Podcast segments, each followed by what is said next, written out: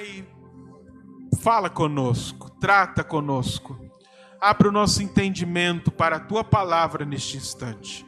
Nestes poucos minutos que temos, que esta palavra penetre no coração, causando transformação, restauração, cura, Senhor.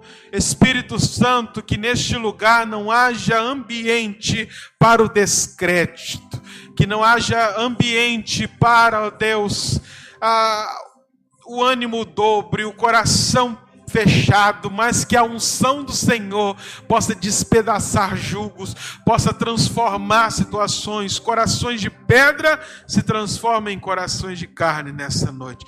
Que o ouvido, ó Deus, que está com comichões, possa ser curado agora pela palavra do Senhor e restaurado em nome de Jesus. Amém. Recebe a palavra do Senhor nesta noite. Senta no seu lugar. Hoje eu queria falar sobre um personagem que pouco a gente fala sobre ele, porque ele não é protagonista. E embora ele não seja protagonista, ele faz muito, ele faz um papel muito preponderante nessa história que acabamos de ler no Evangelho segundo escreveu Lucas. Nesse capítulo 15 nós vamos ver Jesus trazendo três parábolas sobre a ovelha perdida, no qual foi achada, as, a moeda perdida, a dracma perdida que foi achada, e também a parábola, uma parábola conhecidíssima, talvez a mais conhecida, que é a parábola do filho pródigo, que um dia tinha tudo dentro da casa do pai, mas deixou ser levado pelas ideias, deixou ser levado pela ilusão deste mundo, foi lá para fora tentar uma vida diferente da, da, casa, da, da vida que ele tinha dentro da casa do pai. E nós conhecemos essa história muito bem, sabemos que essa história não acabou, o enredo dela não foi legal, porque a ideia não foi muito boa. Embora muitos também pensem que há uma possibilidade de a gente ser feliz longe de Deus, não há. Quem é filho nunca vai ser feliz longe do pai. Quem é, quem é filho, embora esteja longe, sempre vai sentir saudade de casa. Neste exato momento, irmãos, infelizmente, há pessoas que estão comendo as bolotas dos porcos, que estão vivendo neste mundo como mendigos, espiritualmente falando. Talvez estão rodeados de, de prazeres, estão cheios de pessoas ao seu redor, mas lá no fundo o que ele queria mesmo é estar na presença do Pai. Mas ele fez a escolha errada e talvez não tenha a coragem a ousadia deste filho de cair em si e falar assim: Eu vou voltar. Embora eu esteja errado, embora eu sei que a penitência para mim pode ser grande, eu posso virar, Marcos, o escravo do meu próprio pai, mas não dá para viver nessa vida mais. Ele teve coragem de voltar para a presença do pai. E ali ele reconhece o seu erro ele reconhece tudo aquilo que ele tinha feito de errado, ele entrega o coração. Eu errei, eu pequei contra o céu porque eu não obedeci o Senhor, eu pequei contra o Senhor porque eu gastei tudo que o Senhor granjeou nessa terra, e eu estou aqui para dizer, pedir perdão e falar: trate-me como o Senhor achar melhor, mas eu não tenho para onde ir, eu preciso de voltar para casa. Talvez ele pensava que o pai iria dar-lhe uma punição, mas pelo contrário, a Bíblia diz que ao longe esse pai já estava vendo ele. E é muito interessante, quando a gente lê, Deus vai trazendo uns, uns flashes na nossa mente. Talvez você esteja longe de Deus hoje, mas mesmo de longe o Senhor já te viu. Talvez você está longe de Deus. Ah, pastor, você não sabe em que eu enfiei. Você não sabe como é minha vida. Você não sabe como eu estou. Mas mesmo que você esteja longe espiritualmente falando, esse Pai já tem os olhos sobre você. Esse pai já te conhece muito bem, porque quando aquele menino vinha de longe, o pai já sabia que era o filho dele. Aí a Bíblia diz que esse pai se alegra Esse pai fica louco, ele pega, abraça o filho sujo, não queria saber se esse filho estava mal cheiroso ou não. Ele simplesmente dá uma ordem às pessoas que estavam ali trabalhando para ele, ó, eu quero a melhor roupa, eu quero o anel melhor, eu quero, eu quero isso e aquilo, eu quero uma festa, eu quero um novilho, melhor novilho pega, nós vamos celebrar, porque este filho meu estava perdido, e ele voltou. Essa história é linda, sim ou não? Sim ou não? Sim. Mas essa história não acaba aqui.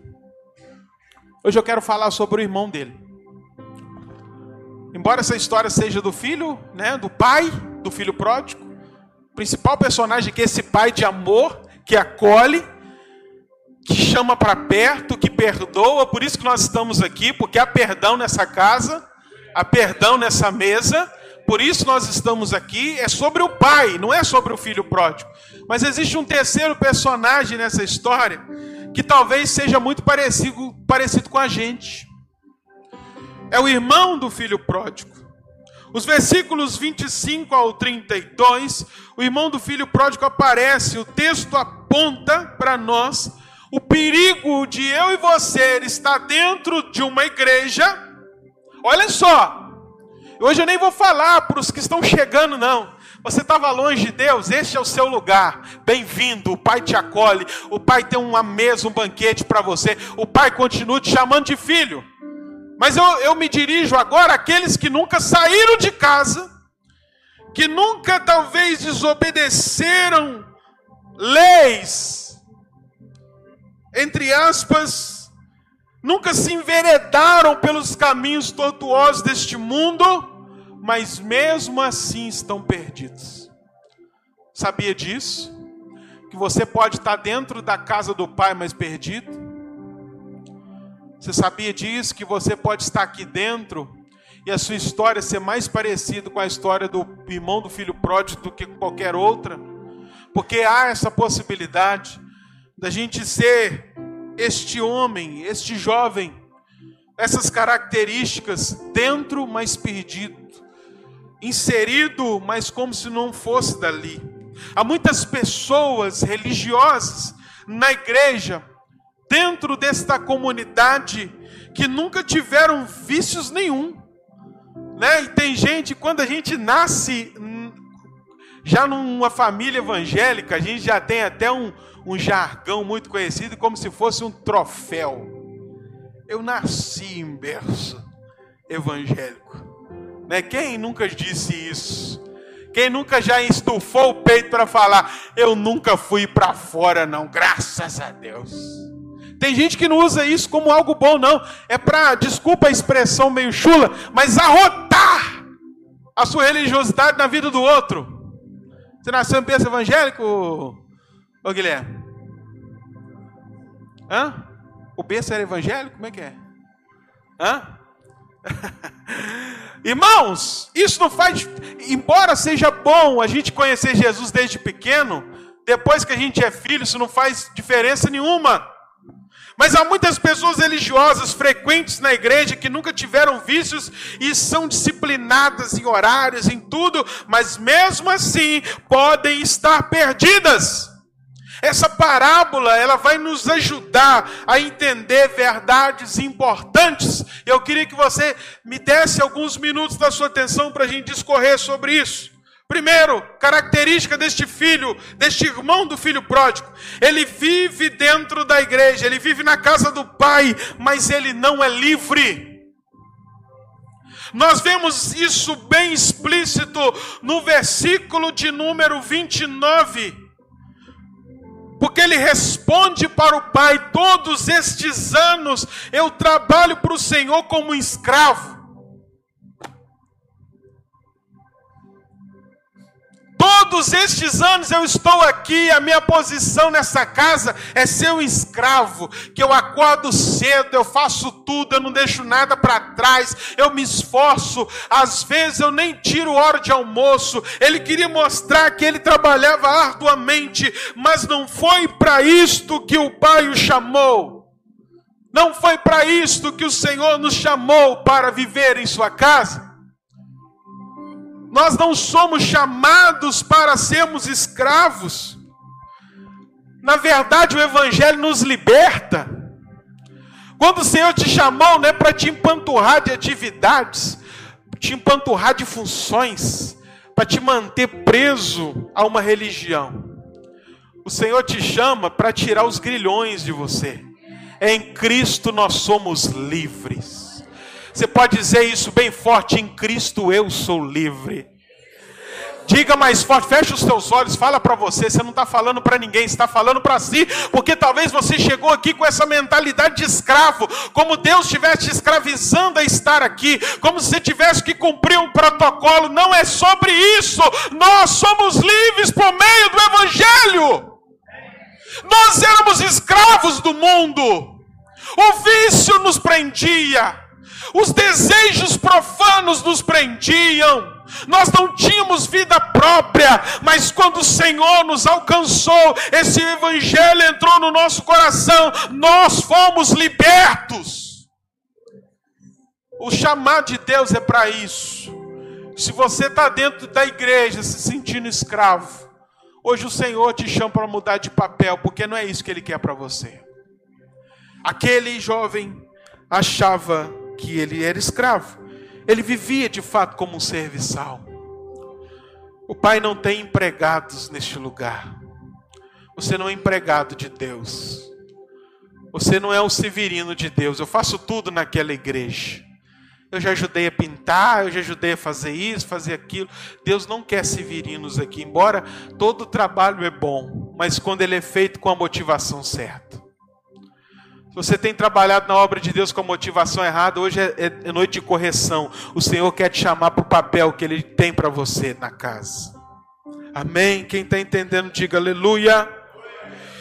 Este filho, ele faz as coisas certas com a motivação errada. Embora tudo que ele fizesse, Max, era bom. Ele ia para o campo cedo. Ele cuidava das coisas com, com maestria.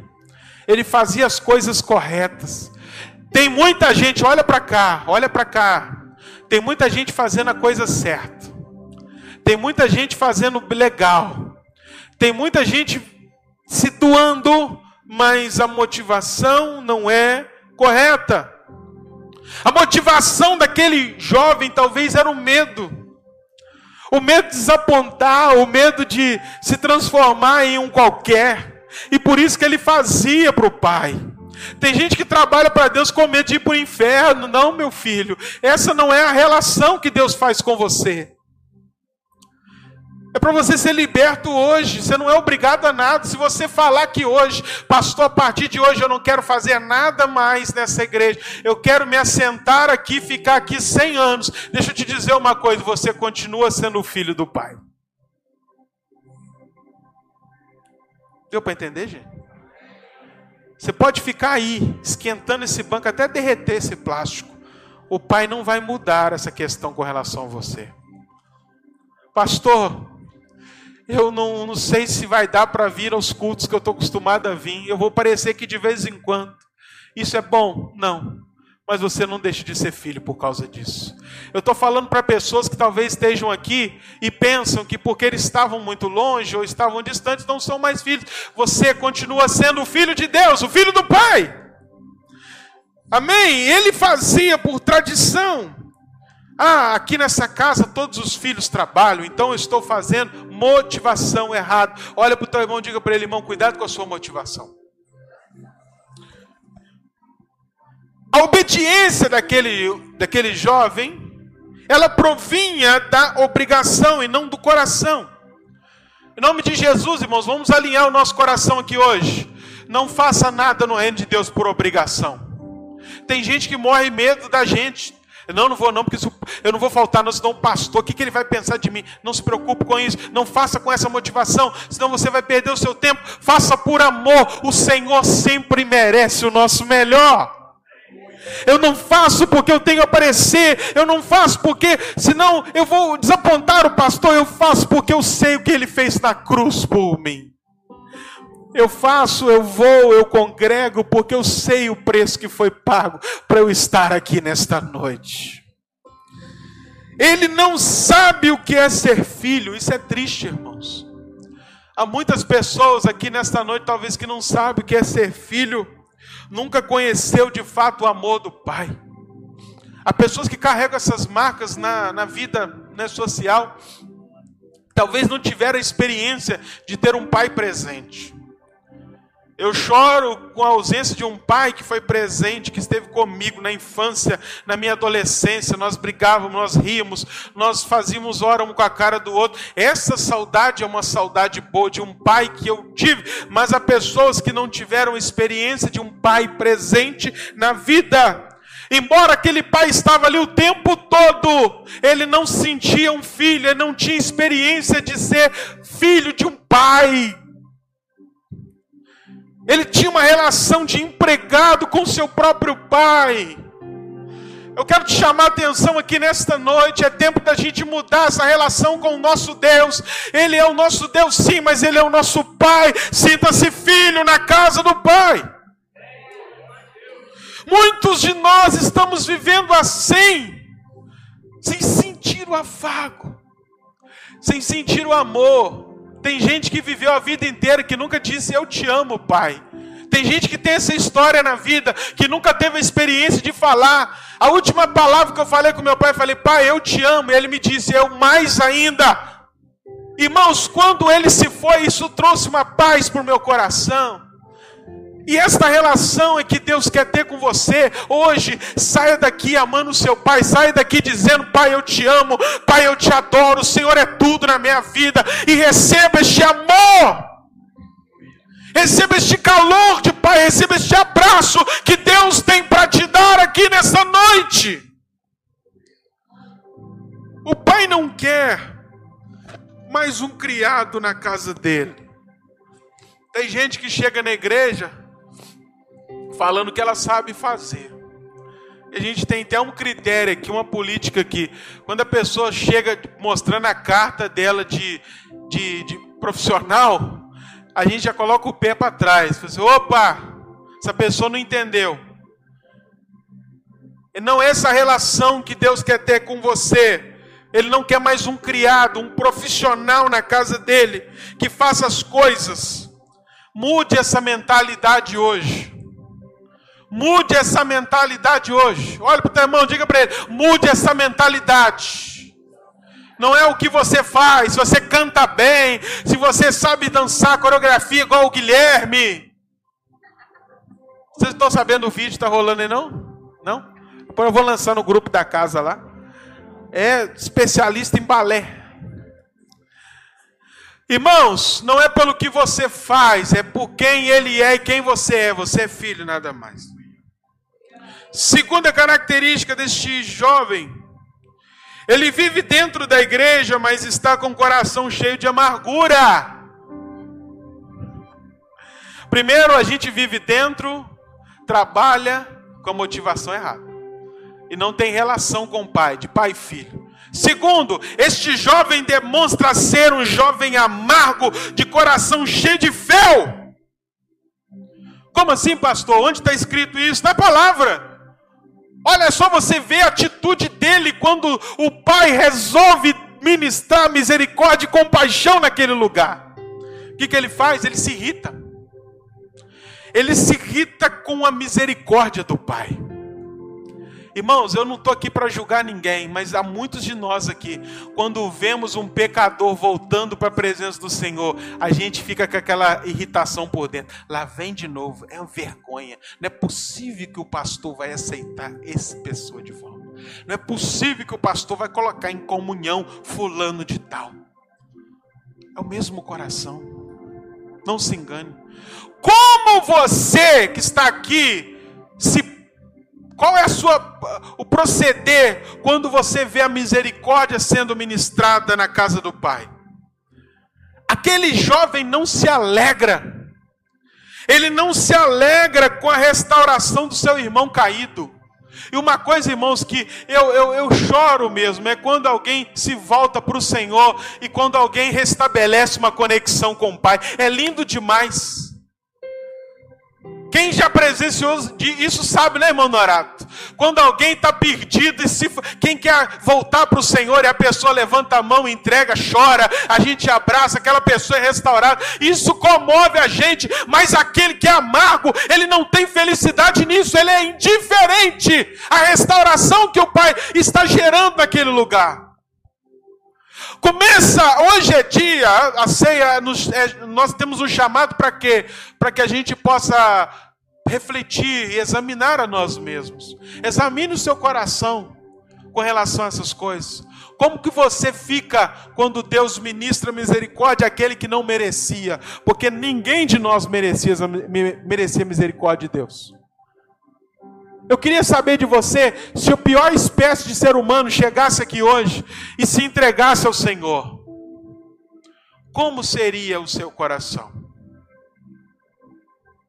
Porque a gente está sendo levado né, por esse viés teológico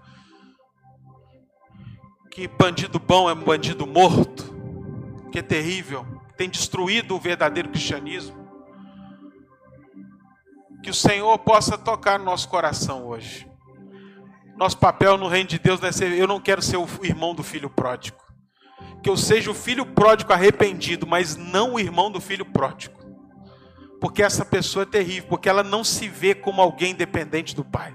Ela não se vê como alguém que precisa de libertação. Isso é o pior, irmãos. Quando a gente está dentro da presença de Deus e a gente não consegue enxergar as nossas mazelas, a gente não consegue enxergar os nossos pecados, a gente só consegue ver o que o outro está fazendo de errado. Na religião dele não havia agenda para o amor. Na religião do filho mais velho, do irmão do filho pródigo, não havia espaço para misericórdia. Mas a Bíblia vai dizer, olha o que a Bíblia diz para nós: quem não ama o seu irmão permanece nas trevas. Nós temos irmãos que não estão aqui, que embora estão sujos, mas continuam sendo nossos irmãos, porque o Pai não excomungou eles.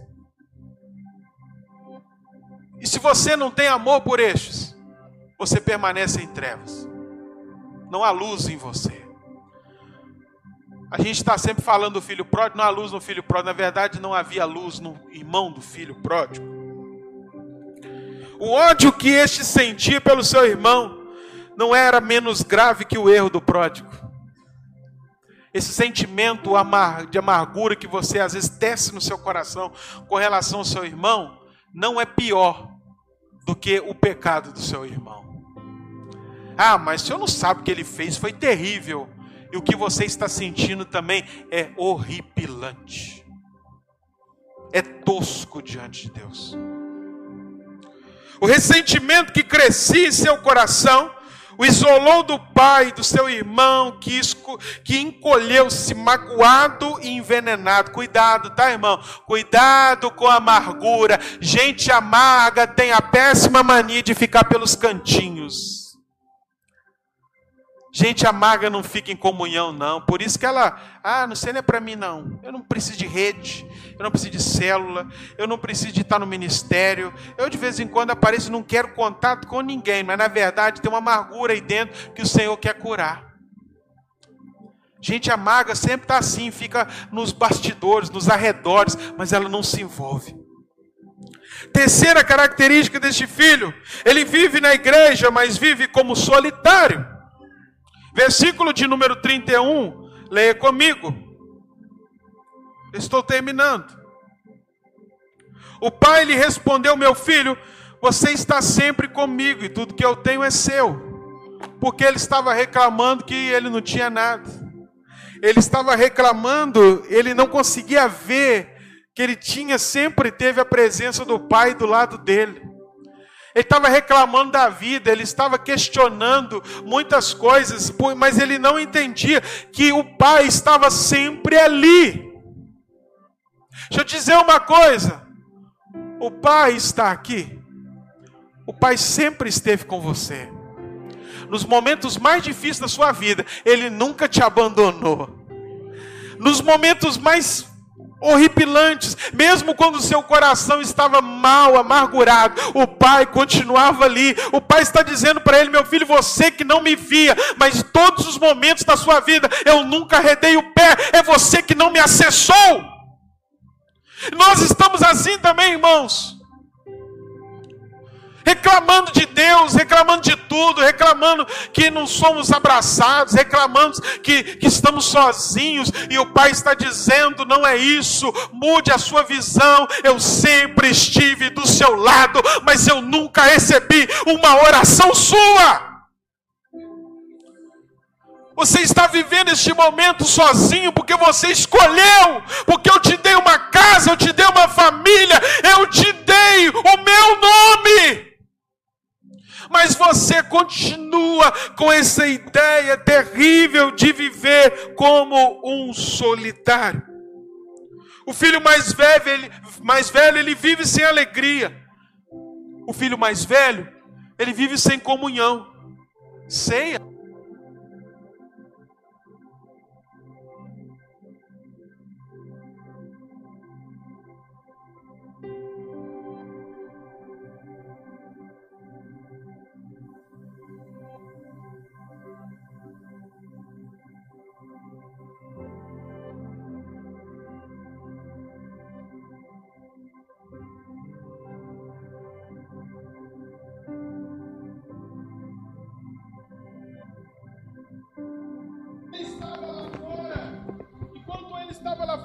Questionando tudo que estava acontecendo. Deus estava, o pai estava salvando, o pai estava restaurando o filho. E ele estava questionando por que, que Deus estava, por que, que o pai estava fazendo isso. Deixa eu te dizer uma coisa. Hoje, para com esse mimimi. O que Deus escolhe fazer, resolve fazer, não é da sua conta. Para com esse mimimi. Diga para o seu irmão do seu lado mimizento. Para com esse mimimi, irmão. Já viu aquelas pessoas mimizentas de igreja? Sempre está reclamando de alguma coisa. Reclama do ministério. Nossa, que gente chata. Que gente mimizenta. Para com isso. Para, você não está sozinho que você quer. Você não está vivendo a intensidade do reino de Deus, não é porque a irmã é chata, porque o pastor não me considera, é porque o líder é assim, não, é porque você escolheu viver essa vida. Ele escolheu viver aquela vida de solidão. Vive como órfão. Fica querendo saber as coisas da casa e fica perguntando para os outros na beirada. O que está acontecendo ali? O que, que o pastor está fazendo com fulano? ele nunca tem, ele nunca está no meio, no núcleo, ele está sempre ao redor. Olha para você e veja se você não é essa pessoa. O filho solitário, ele participa de todas as atividades, mas não se sente da família. Se você está hoje na mesa do Senhor, irmão, se você não se sente como filho, alguma coisa está errada. Se você está aqui na igreja hoje e não se sente parte da família de Cristo, eu nem estou falando de uma igreja institucional, eu estou falando da família de Cristo. Se você não se sente participando disso, alguma, está, alguma coisa está errada com você. Porque para ser igreja, é preciso ter relacionamento, é preciso estar junto. É preciso deixar ser curado, ser tratado. Sabe por que o filho pródigo era filho estava envolvido? Porque ele deixou ser tratado. Ele confessou os seus pecados. Ele foi humilde. E quando nos falta humildade, irmãos. Hoje nós estávamos conversando, eu me expor sobre isso. Gente que não é humilde para ser repreendida. Você fala para a pessoa que ela está errada, ela quer começar a justificar e nunca aceita ser repreendida. Há algo errado com você. Por último, quarta e última característica desse filho, irmão do filho pródigo, ele vive na casa do pai, mas não se sente dono do que é do pai. Isso é o pior.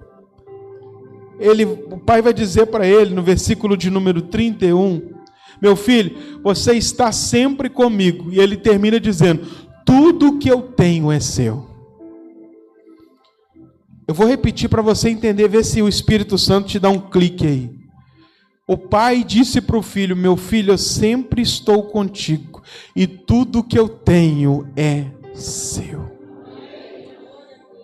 Tudo que o pai, tudo que Jesus conquistou na cruz, é direito nosso, é nossa herança.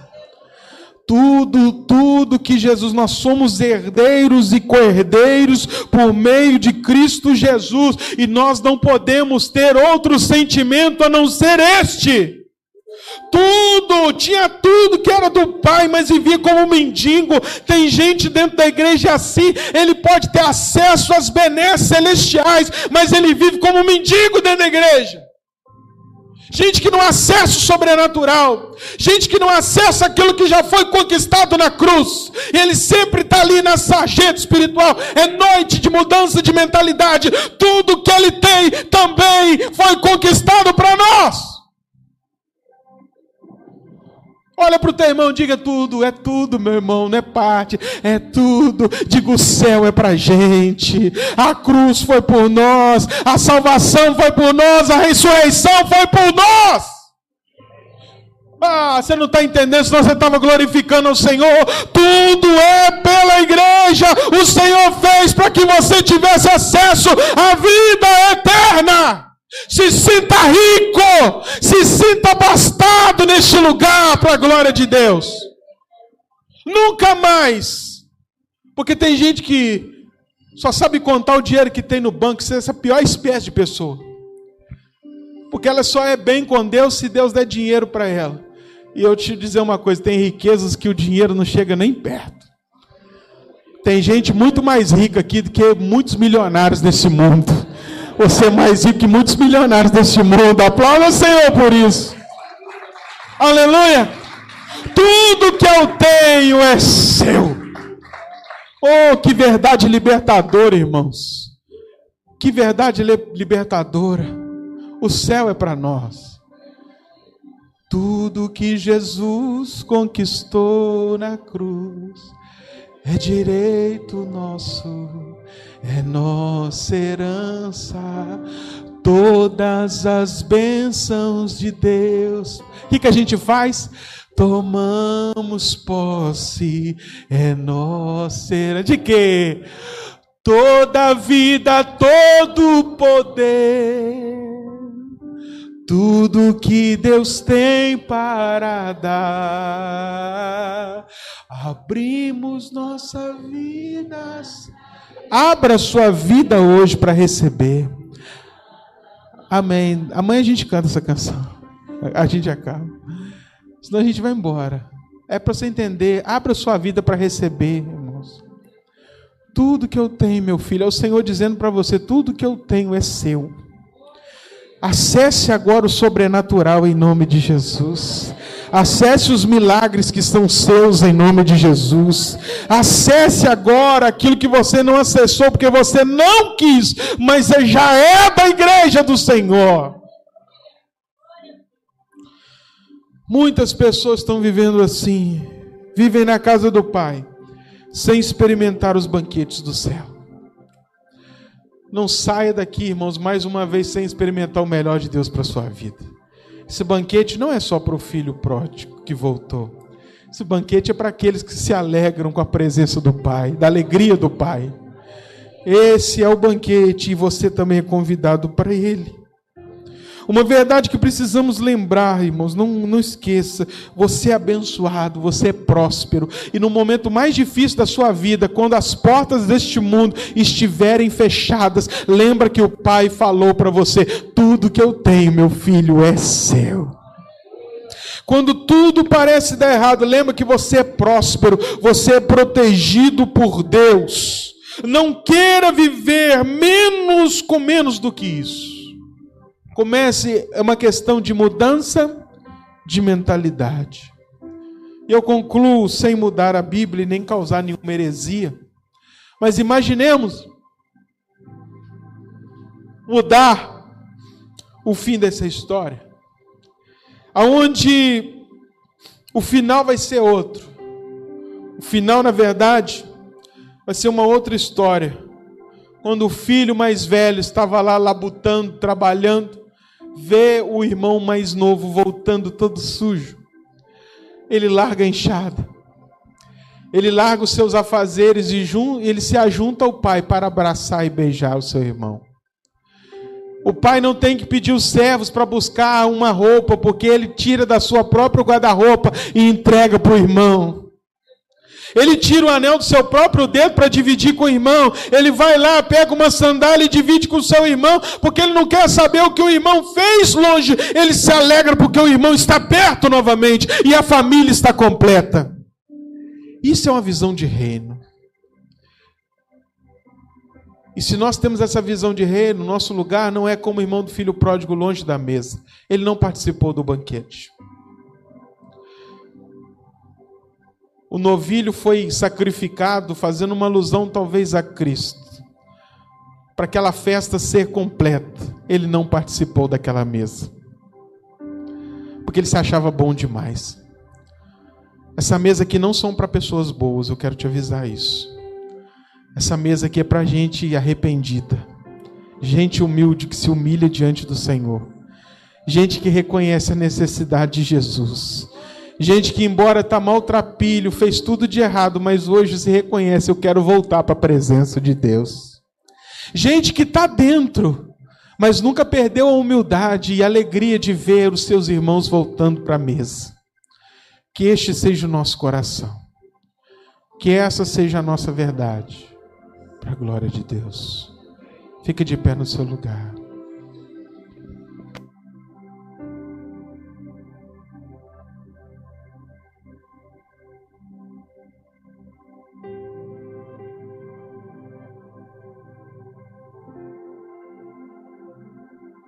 Feche os teus olhos, você que está aqui nesta noite. Quero fazer uma oração. Talvez você esteja aqui e você fala, Senhor, como eu pareço como irmão do filho pródigo. Porque eu sempre achei que o que eu fazia para Deus 30, 50 anos era algo que eu podia usar como argumento, mas hoje a palavra nos quebra. Hoje nós entendemos que a relação que Deus quer conosco não é de um serviçal, um subserviente, não, de subserviências, não. O Senhor quer ter uma relação de filho para conosco. Ou talvez você entrou aqui como um serviçal do Senhor, mas hoje você vai sair daqui com um anel no dedo, sandália nos pés, se sentindo filho de Deus. Não queira menos do que isso. Há, há pessoas que chegaram aqui e precisavam ter esse carinho de novo precisavam sentir que estavam em casa de novo. Deixa eu te dizer, estava afastado da presença do Senhor. Este é o seu lugar. Esta é a mesa que te chama. E não sou eu que te condeno, se o Pai te aceita. Agora eu também quero dizer para você que está aqui, que talvez teve muito tempo, por muito tempo, tem uma relação com Deus de forma errada. Hoje o Senhor te chama para restaurar essa paternidade na sua vida para você de novo se sentir filho amado do Senhor. Deus não, não te ama porque você está trabalhando para Ele. Deus não te ama porque você dá o dízimo. Deus não te ama porque você está é, tá fazendo isso ou aquilo. Deus te ama porque você é dele. Nada mais. Fecha os teus olhos, Pai. Nós estamos aqui nesta noite. Senhor sonda o coração do homem, o Senhor penetra no mais profundo da alma humana, onde nenhum psicólogo, nenhum terapeuta, ninguém pode acessar. O Senhor vai aonde as mãos do cirurgião não podem alcançar. A tua palavra fala sobre isso, Deus. E o Senhor conhece exatamente o coração do homem que aqui está. O Senhor conhece exatamente como essa pessoa chegou aqui, qual é o coração dela. O Senhor sabe exatamente aonde estão os filhos pródigos arrependidos, que hoje estão regressando à casa do Senhor, que hoje estão voltando à comunhão contigo, que hoje estão sendo recebidos pelo Senhor na mesa que o Senhor preparou para eles. Nós não fomos os diáconos, não é essa igreja que preparou essa mesa, foi o Senhor que preparou essa mesa para eles. E nós estamos aqui apenas administrando aquilo que o Senhor já tinha preparado. Oh Deus, se o nosso coração for desse filho pródigo, que ele hoje seja uma noite de reconciliação com o Senhor, que ele se sinta amado que ele se sinta de volta à família, que o Senhor apague todo o pecado, Que o Senhor, ó Pai, traga o alívio para essa alma que hoje pede, ó Deus, perdão, e que ele sinta perdoado pelo Senhor, que ele se sinta acolhido pelo Senhor, e que ele viva a plenitude na tua presença, mesmo que os olhos dos outros ainda, ó Pai, olhem com indiferença. Há uma coisa que não, que vai mudar tudo, porque nós nos sentimos amados pelo Senhor, e é o Senhor que nos acolhe. Que essa pessoa hoje, ó Pai, restabeleça essa conexão com o Senhor. E também peço a Deus para estes filhos que tenham vivido, ó Pai, dentro da casa, mas perdidos, se perderam na amargura, se perderam na falta de perdão, se perderam, ó Deus, na sua religiosidade, se perderam, ó Deus, da sua conexão com o Senhor.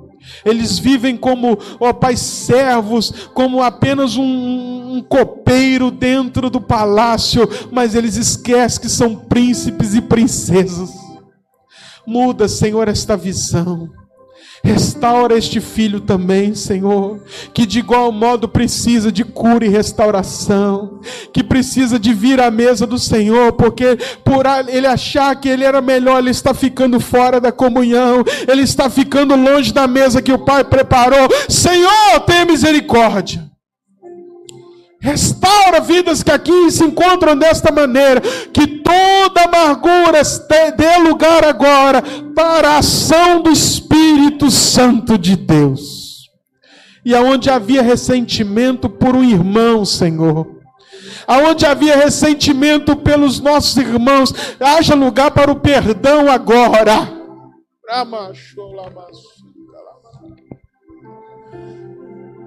Que corações se abram, ó Deus, para o perdão, ó Pai. Que os corações ressentidos aqui, amargurados, sejam tratados pelo Senhor, a fim que eles tenham também comunhão plena na tua casa, Pai. E que a família do Senhor esteja completa, porque a alegria do Pai não é apenas ver o filho voltando, mas é o filho que está dentro se consertando. Este é o projeto divino do Senhor. E que isso aconteça nesta igreja, Senhor. Que isso aconteça nessa família, Pai.